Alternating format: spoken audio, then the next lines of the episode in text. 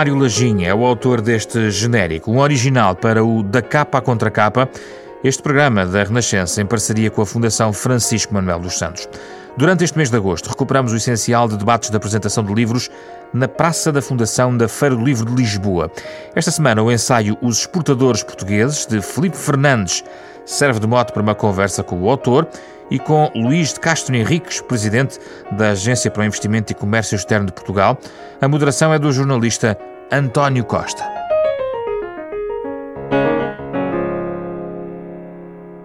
Bem-vindos a esta sessão de apresentação do livro Os Exportadores.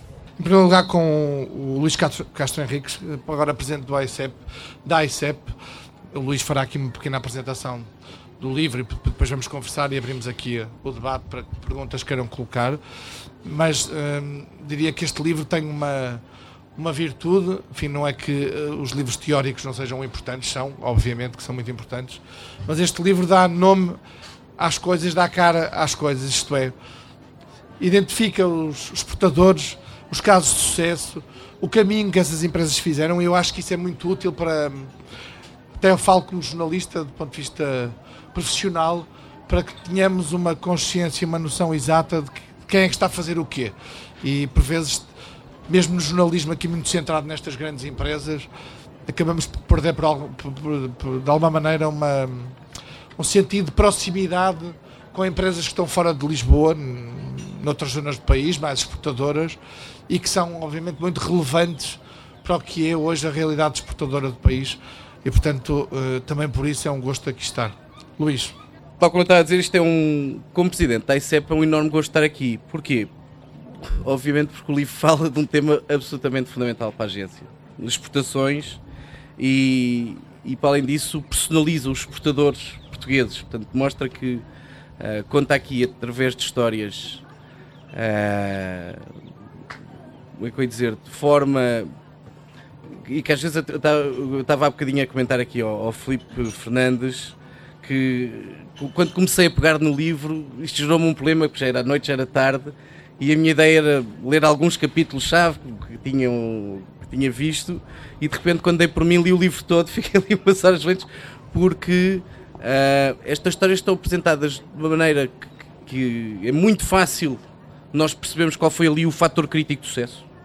E isso é muito importante porque mostra que uh, há, há várias receitas para o sucesso, no entanto, é preciso estar preparado e, e ter a ambição de ir mais longe.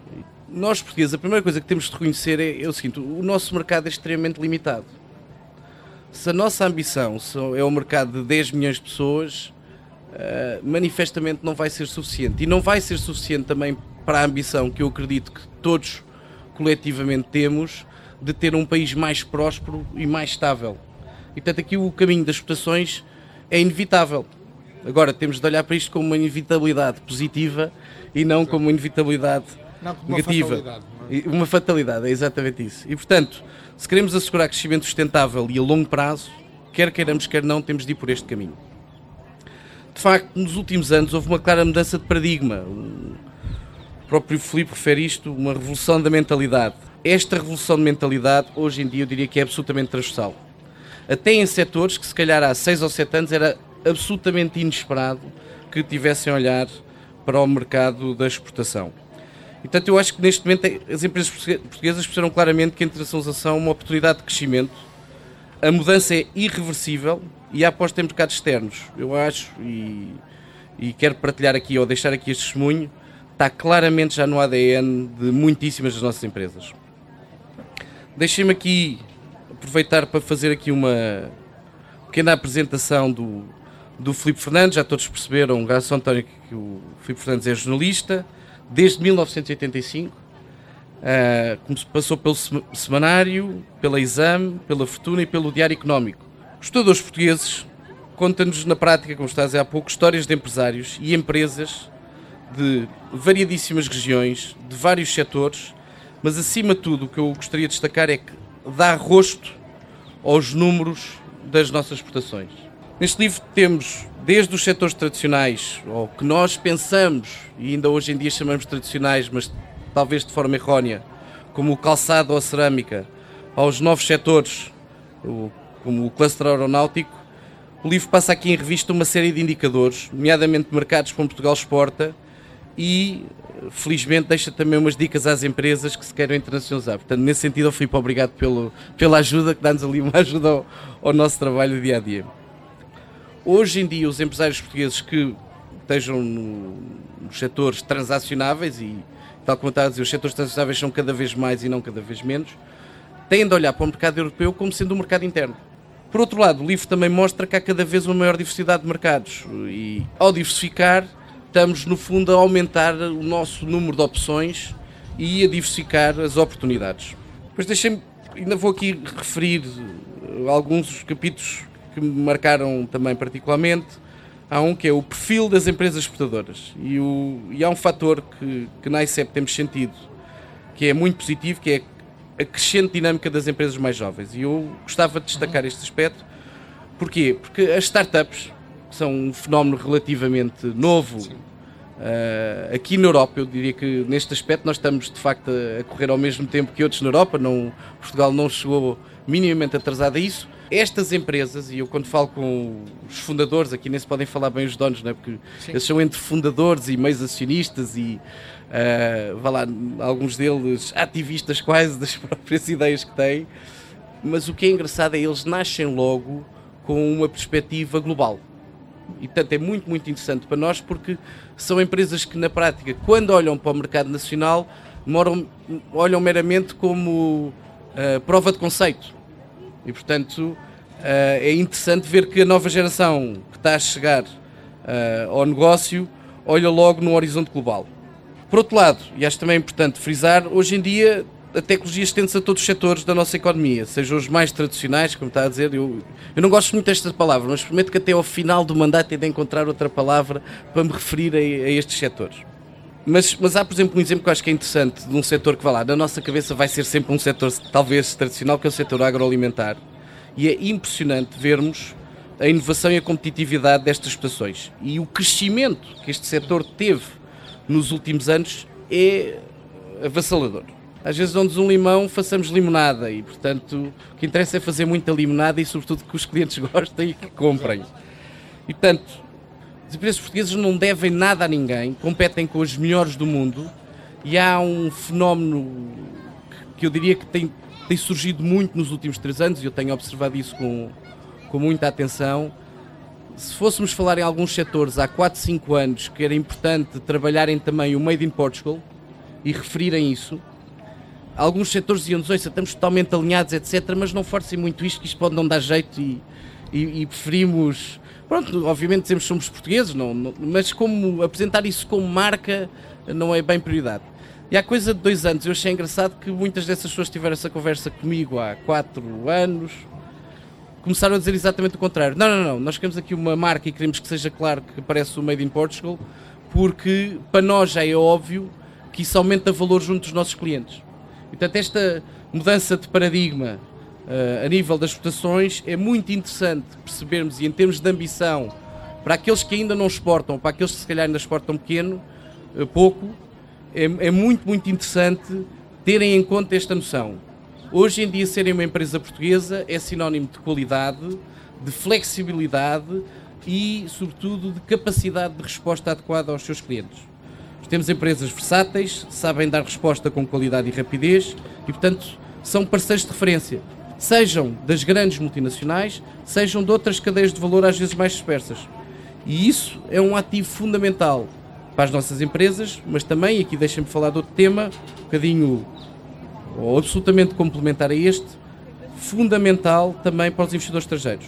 Portugal tem tido muito bons resultados na captação de investimento estrangeiro. As empresas investem para se prepararem para aumentar capacidade e para melhorar na sua forma de entrada em mercado. E o objetivo, e o objetivo que a ICEP cada vez traz à mesa todos os dias é invistam para exportar. E portanto, venham de fora ou estejam cá, instalem-se cá, aumentem capacidade para de facto aumentar cada vez mais a nossa penetração no mercado externo. Seja feita através de empresas de raiz portuguesa, seja através de grandes multinacionais que depois, por sua vez, também têm muita capacidade de arrastamento local para as nossas empresas portuguesas. Que a nível internacional nós temos cada vez mais, a nível nos meios de comunicação internacional, temos sido cada vez mais divulgados e, e isso é ótimo para as nossas empresas e para os nossos produtos e para demonstrar e apresentar as vantagens competitivas do nosso país. Deixem-me dar-vos um exemplo desta semana que eu achei muito interessante, que num dos jornais, num dos noticiários mais prestigiados franceses, o jornal de 20 heures da France 2, teve uma grande reportagem, num telejornal ter uma reportagem de vários minutos, é um sinal que é um tema muito importante, o António sabe isto muito melhor que eu, uh, mas sobre a situação económica em Portugal, e pôr no exemplo de três empresas, duas portuguesas e uma francesa que investiu cá em Portugal, e que referia o aumento das exportações, a inovação, a competitividade e a crescente captação de investimento estrangeiro. Conclusão, o corolário deles era muito interessante, que era isto são as receitas para o renascer da economia portuguesa e nós de facto acreditamos nisso e trabalhamos todos os dias para isso. O nosso PIB, a percentagem de exportações no PIB português no fundo passou de um bocadinho menos de 30% há uns anos do PIB hoje em dia já é mais de 40% e, e de facto a crescer uh, com força. E quando nós vemos isto numa economia, sou economista de formação, ouço, ninguém muda uma componente de 10% no PIB sem termos perante uma mudança de paradigma. E portanto, esta mudança de paradigma, e tal como eu estava a dizer há pouco, a mudança também de uh, paradigma nas nossas empresas é irreversível e claramente está uh, a dar resultados. E apesar da crise, as nossas empresas souberam olhar para fora e souberam reagir e mostraram-se competitivas. Felizmente para nós todos. Este tema das exportações, a captação do investimento, no fundo, o crescimento da nossa economia, isto é um esforço absolutamente competitivo, é absolutamente coletivo. Eu passo mais ou menos 200 dias por ano fora de Portugal e, portanto, sou forçado a, encarar a realidade uh, que existe fora. E, Hoje em dia há uma grande discussão, e a meu ver é um bocadinho irreversível, que de facto cada vez mais há uma mega concentração em mega cidades no mundo que são por si só autênticos mercados e que está a afetar bastante a organização de algumas cadeias de valor. Mas o que é mais engraçado quando olhamos para isto e olhamos para o PIB dessas cidades e para a dimensão de algumas destas cidades, que já não são um punhado delas. Eu lembro quando andava na escola falávamos assim de umas mega cidades, Nova York, a cidade do México, uh, Pequim e pouco mais. Hoje em dia já começam a ser largas dezenas e na, na próxima década já serão centenas. Há uma coisa que põe em perspectiva, e voltando a este tema do esforço coletivo, que vale a pena ponderar. O PIB de Portugal hoje em dia é muitas vezes menos de metade do PIB de algumas destas cidades. E portanto, cada vez que nós não coordenamos esforços e que nós dispersamos esforços, pois são exatamente o mesmo que a rapaziada da Rua 6 não se entender com a rapaziada da Rua 9. O que é uma coisa que numa cidade ninguém entende. Em jeito de conclusão, só para terminar, acho que o registro jornalístico do livro torna os temas, temas que são muito complexos uma leitura muito fácil e acessível e recomendo vivamente que não comecem a ler a seguir ao jantar, senão riscam-se a acabar muito, muito tarde, mais uma vez. E, e gostava de só citar aqui uma frase que achei muito curiosa, que é hoje as exportações portuguesas exigem mais a têmpera dos navegadores no tempo das descobertas do que a astúcia do Oliveira da Figueira do Tintim, porque a mais-valia da exportação está cada vez menos nas mercadorias que enviam por contentor para o mercado, mas mais, por exemplo, na concepção de um produto ou de uma máquina e na distribuição com marca, a que poderíamos chamar internacionalização. Obviamente também queremos ouvir o autor. E eu uh, uh lanço aqui duas ou três notas para, para, para o Filipe partilhar connosco. Por um lado, o que é que o levou a escrever este livro, como é evidente. E depois, uma nota que, que eu também gostava de ouvir é. Este livro tem, provavelmente, tem aqui uma lista de mais de 50 empresas, seguramente mais de 50 empresas, que são ou líderes internacionais ou no top dos líderes internacionais nos seus setores. Provavelmente não serão, a maior parte delas não são conhecidas me, faço meia culpa enquanto jornalista, porque eu olho para estas empresas e, obviamente, uh, digo, tínhamos obrigação e temos obrigação, jornalistas, de dar mais espaço a estas empresas e mostrá-las. Mas o que eu gostava que o Filipe partilhasse connosco é o que é, o que, é que o surpreendeu mais. Enfim, já, já, já acompanhas esta área há muitos anos. Apesar de tudo, há aqui muitas empresas novas, umas mais recentes, outras é. Falamos aqui, ele vai poder falar também sobre isso, sobre as exportações invisíveis uma empresa que tem exportações invisíveis, já vamos poder ouvi-lo falar sobre isso. Exportações na área agrícola, que também é surpreendente que sejamos hoje um país que consegue exportar do ponto de vista agrícola. Eh, mas eu queria que nos contasses o que é que te surpreendeu, que histórias é que nos contas aqui que vale a pena conhecer mais a fundo. O que me, digamos que o que me surpreendeu mais é, é, nós estamos sempre a dizer que Portugal é um país que, que vive do curto prazo. É, as, as, exportações é uma experiência, é uma, daque, uma daquelas, daquelas experiências de longo prazo que penso que a economia e Portugal têm. Há um percurso interessante que é uh, as exportações entre 91 e 2005 caíram de 32 para 27 e a partir daí começaram a subir, atingindo hoje 41%.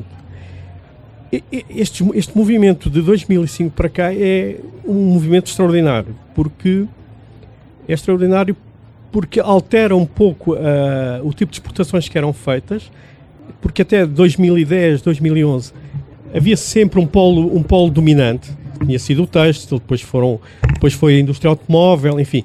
E hoje em dia encontramos uh, uh, os, os setores, de, de, uh, digamos, as exportações estão repartidas por vários setores. E isso foi uma das coisas que me surpreendeu mais, foi de facto esta, esta, esta, esta constância e esta quase esta perspectiva de longo prazo.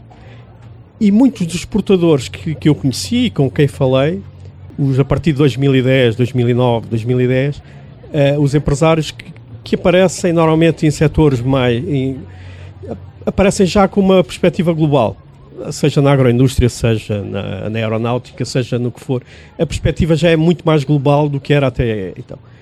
Mas, de qualquer modo, há uma tradição de, de, de exportação muito, muito interessante, muito interessante. 40% das nossas exportações depende das 500, de 500 empresas. Portanto, isto é um, um digamos, um, um ativo que se construiu ao longo de muito tempo. A história relevante que eu acho que é interessante, que me surpreendeu muito, foi a capacidade das nossas de, de se dar a volta uh, rapidamente. Provavelmente ninguém se lembra, mas em 2007 uma das 10 maiores exportadoras chamava-se Kimonda. Exportava mil milhões de, de euros. Desapareceu. As exportações mantiveram-se. No ano seguinte houve uma readequação, uma readaptação e dois anos depois não ninguém se lembrava daquele, daquele peso, daquela, daquele peso de exportações isso de facto tem, de, isso mostra uma economia muito mais muito com mais capacidade de reagir do que nós às vezes pensamos que é possível. E, e já não falo do, do, período mais recente da, da, capacidade. Mas essa história para mim é, é, é muito, muito interessante.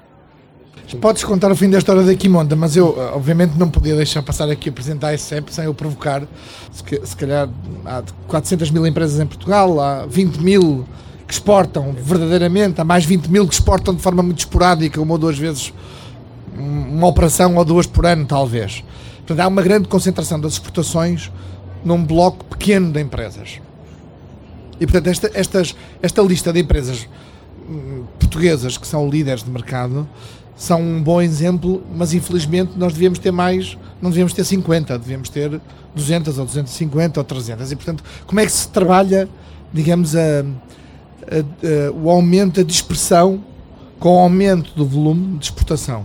Ponto 2. Exportamos muito, mas e a Quimonda, e por isso que deixo o ponto da Quimonda, é talvez um bom exemplo, mas muitas das exportações nós sabemos não têm muito valor acrescentado. Isto é, exporta-se muito, mas importa-se muito para fazer essa exportação. E, portanto, ficamos aqui com um problema de onde é que está o valor dessa exportação. Eu sabia que não conseguia passar aqui impune, não é? Que não era só ouvir falar do livro. As respostas são relativamente óbvias e são positivas, portanto, o que augura um bom futuro. Primeiro, quanto à, à concentração em, num grupo reduzido e restrito a pesos, é absolutamente normal. Se formos olhar para outros países também é assim. Portanto, nesse sentido, Portugal não é muito diferente. Esta concentração, se formos a ver, na maior parte do, nos casos que eu conheço melhor, do, dos países europeus, é relativamente semelhante. Portanto, quer dizer, nesse sentido, nós não, temos, não padecemos de uma doença única. Agora, há aqui de facto um desafio e que depois interliga com a segunda questão que o, que o António colocou, que é como é que trazemos mais a uma escala maior, não é? Porque, quer dizer, vamos ver, no limite, se tudo for crescendo podemos continuar a ter concentração, mas continuar a crescer e com uma escala maior. Eu acho que o objetivo tem de ser esse. E, portanto, primeiro objetivo aqui, continuar a alargar a base exportadora de forma recorrente. Portanto, o primeiro tema é um tema de quantidade, Que era... O segundo tema é um tema de preço, é como é que eu faço o meu P aumentar ou o delta P aumentar. E, e, e aqui a ICEP tem, quer dizer, nós primeiro, há uma diversidade de soluções relativamente grande e que também depende de, de geografias em que nos inserimos. Por isso é que eu estava a dizer, nós próprios temos uma abordagem geral à Europa, mas depois dentro do próprio mercado europeu há especificidades, não é? Como de certeza o, os nossos consumidores de Castelo Branco têm um comportamento de certeza ligeiramente diferente de certeza que os consumidores de Faro. Portanto, isso é normal e é preciso adaptar. Mas o, há duas, três recomendações que eu daria. A primeira é aos nossos exportadores tentem se integrar em cadeias de valores estáveis e globais. Deixem-me dar-vos aqui um, um, dado relevante. Uma das principais macro tendências que se tem assistido nos últimos uh, vá lá, 10 anos é uma no, no, comércio global, portanto, no comércio mundial, é uma concentração cada vez maior a nível global das cadeias de valor entre grandes empresas, entre multinacionais que transacionam a nível global, em todos os setores, Portanto, o que é fundamental é que os nossos empresários tenham acesso a estas cadeias de valor e que possam jogar nelas. Não resolvemos na totalidade o tema do preço, resolvemos eventualmente a estabilidade. Como é que depois nós aumentamos uh, uh, a nossa margem? Dois caminhos possíveis. Um é fazer um produto que seja cada vez de maior valor acrescentado. Eu diria que é esta diversificação, esta inovação que permite aumentar, desculpem lá aqui o anglicismo, top line, mas depois também há outro aspecto e que é uma, é uma parte fundamental do numerador da produtividade, que é também reduzir custos. E portanto, há também um aspecto de permanentemente estarem focados, eu diria, obcecados com a competitividade, que permita sistematicamente tentar cada vez ganhar mais espaço na margem. Porque no final do dia pode haver determinados setores que, até pela concorrência e organização global do negócio, não seja possível subir o preço. Filipe, que dificuldades é que os empresários te apresentavam como mais difíceis de ultrapassar, maiores riscos e maiores oportunidades para entrarem no circuito da exportação. Quer dizer, normalmente eh, estes empresários têm, um aspecto interessante. Eles nunca, falam muito de, de, de dificuldades e, e, apoios. Porque muitos destes já estão. Normalmente, quem, quem chega à exportação é, acaba por se ligar ao sistema científico e tecnológico, atuam muito em cooperação com outras empresas eh, não vivem tão isoladas como muitas vezes se pensa e empresas que atuam no mercado interno tendem mais para o isolamento. Eh, a grande dificuldade nos últimos anos era, de facto, era o financiamento, porque o sistema bancário, apesar de elas serem empresas exportadoras, às vezes até beneficiarem um pouco do sistema financeiro, as taxas eram, apesar de tudo, eram mais elevadas e muitas vezes a capacidade de financiamento não era tão, tão, tão rápida como eles necessitavam, muitas vezes, para fazer, para fazer os, também gostava de ouvir da parte do Luís eh, se, há, se pode dizer que há um exportador português. Isto é, há um perfil de exportador português. Vamos ver, eu, eu acho que há um perfil pessoal, não há um, nem um perfil setorial, nem um perfil técnico.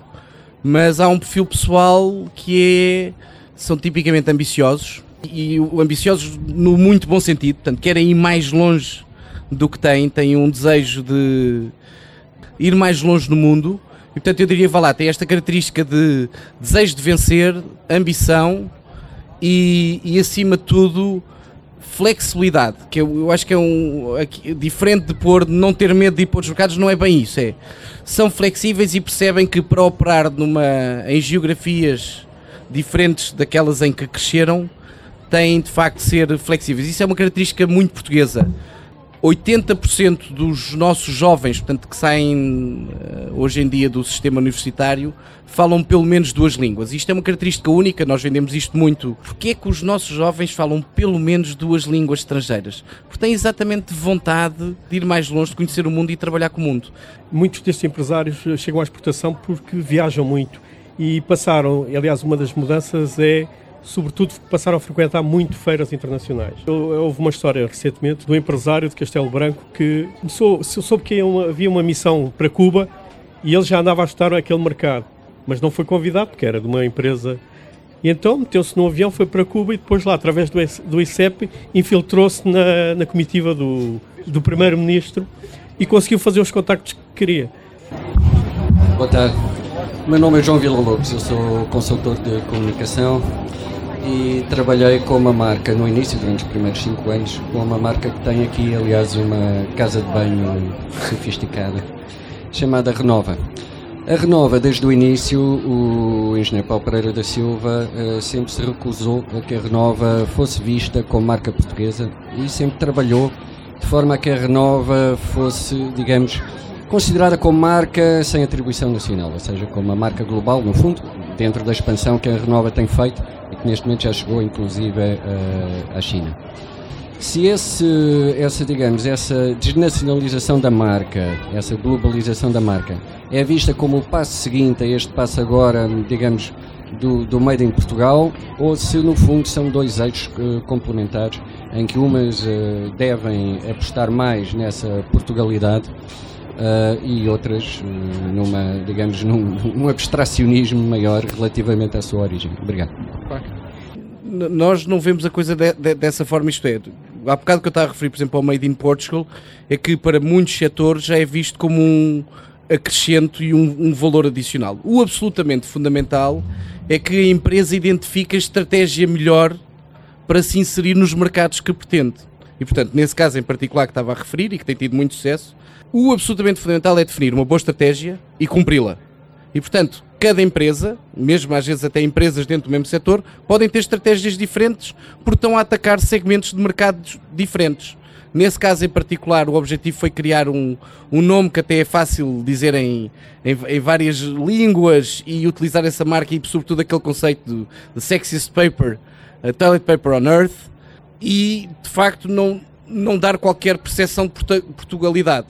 Eu não vejo isso minimamente como um hobby, vejo isso como uma boa estratégia. Infelizmente, têm conquistado muito mercado, mas o que é importante nós, sobretudo, apoiarmos numa perspectiva da ICEP é percebermos se de facto aquela estratégia é a estratégia que se coaduna com a informação que nós temos dos mercados e depois apoiarmos as empresas nesse sentido. Depende dos setores, aliás, obviamente que nem todo, eh, aliás, pela nossa tradição industrial, obviamente que nós não somos uma, uma referência no, no, eh, na maior parte de, das indústrias. Não éramos, quer dizer, é, essa, essa, esse diferencial, por exemplo, no, no, calçado, hoje esse diferencial, por exemplo, para o italiano, já é muito curto. Obviamente que hoje qualquer marca de sapatos portuguesa diz que é, é feita em Portugal, não, não tem essa, esse problema, ou, e começa a ser assim no texto. Uh, por exemplo, as máquinas e, na, no, no setor dos, das máquinas e aparelhos, que, que curiosamente é, é dos setores que mais está a crescer no, nos últimos tempos, as, as, empresas adotaram, algumas delas adotaram um esquema interessante para, na altura em que era mais difícil ser dizer que era feito em Portugal. Compravam pequenas empresas na Alemanha, pronto. E, portanto, ficavam com... Era exportado a partir da empresa da Alemanha e, portanto, tinham o, o selo garantia alemão feito cá, pronto. Hoje em dia já não fazem isso. Aliás, hoje em dia, normalmente, o, o, as, as coisas na Alemanha é mais para muitas vezes para, para como centro de, de investigação e centro de, de, de, conhecimento absorver alguma, algum know-how alemão para depois injetar no resto da empresa. O essencial do debate de lançamento do livro Os Portadores Portugueses, de Filipe Fernandes, na Praça da Fundação Francisco Manuel dos Santos, na última feira do livro de Lisboa.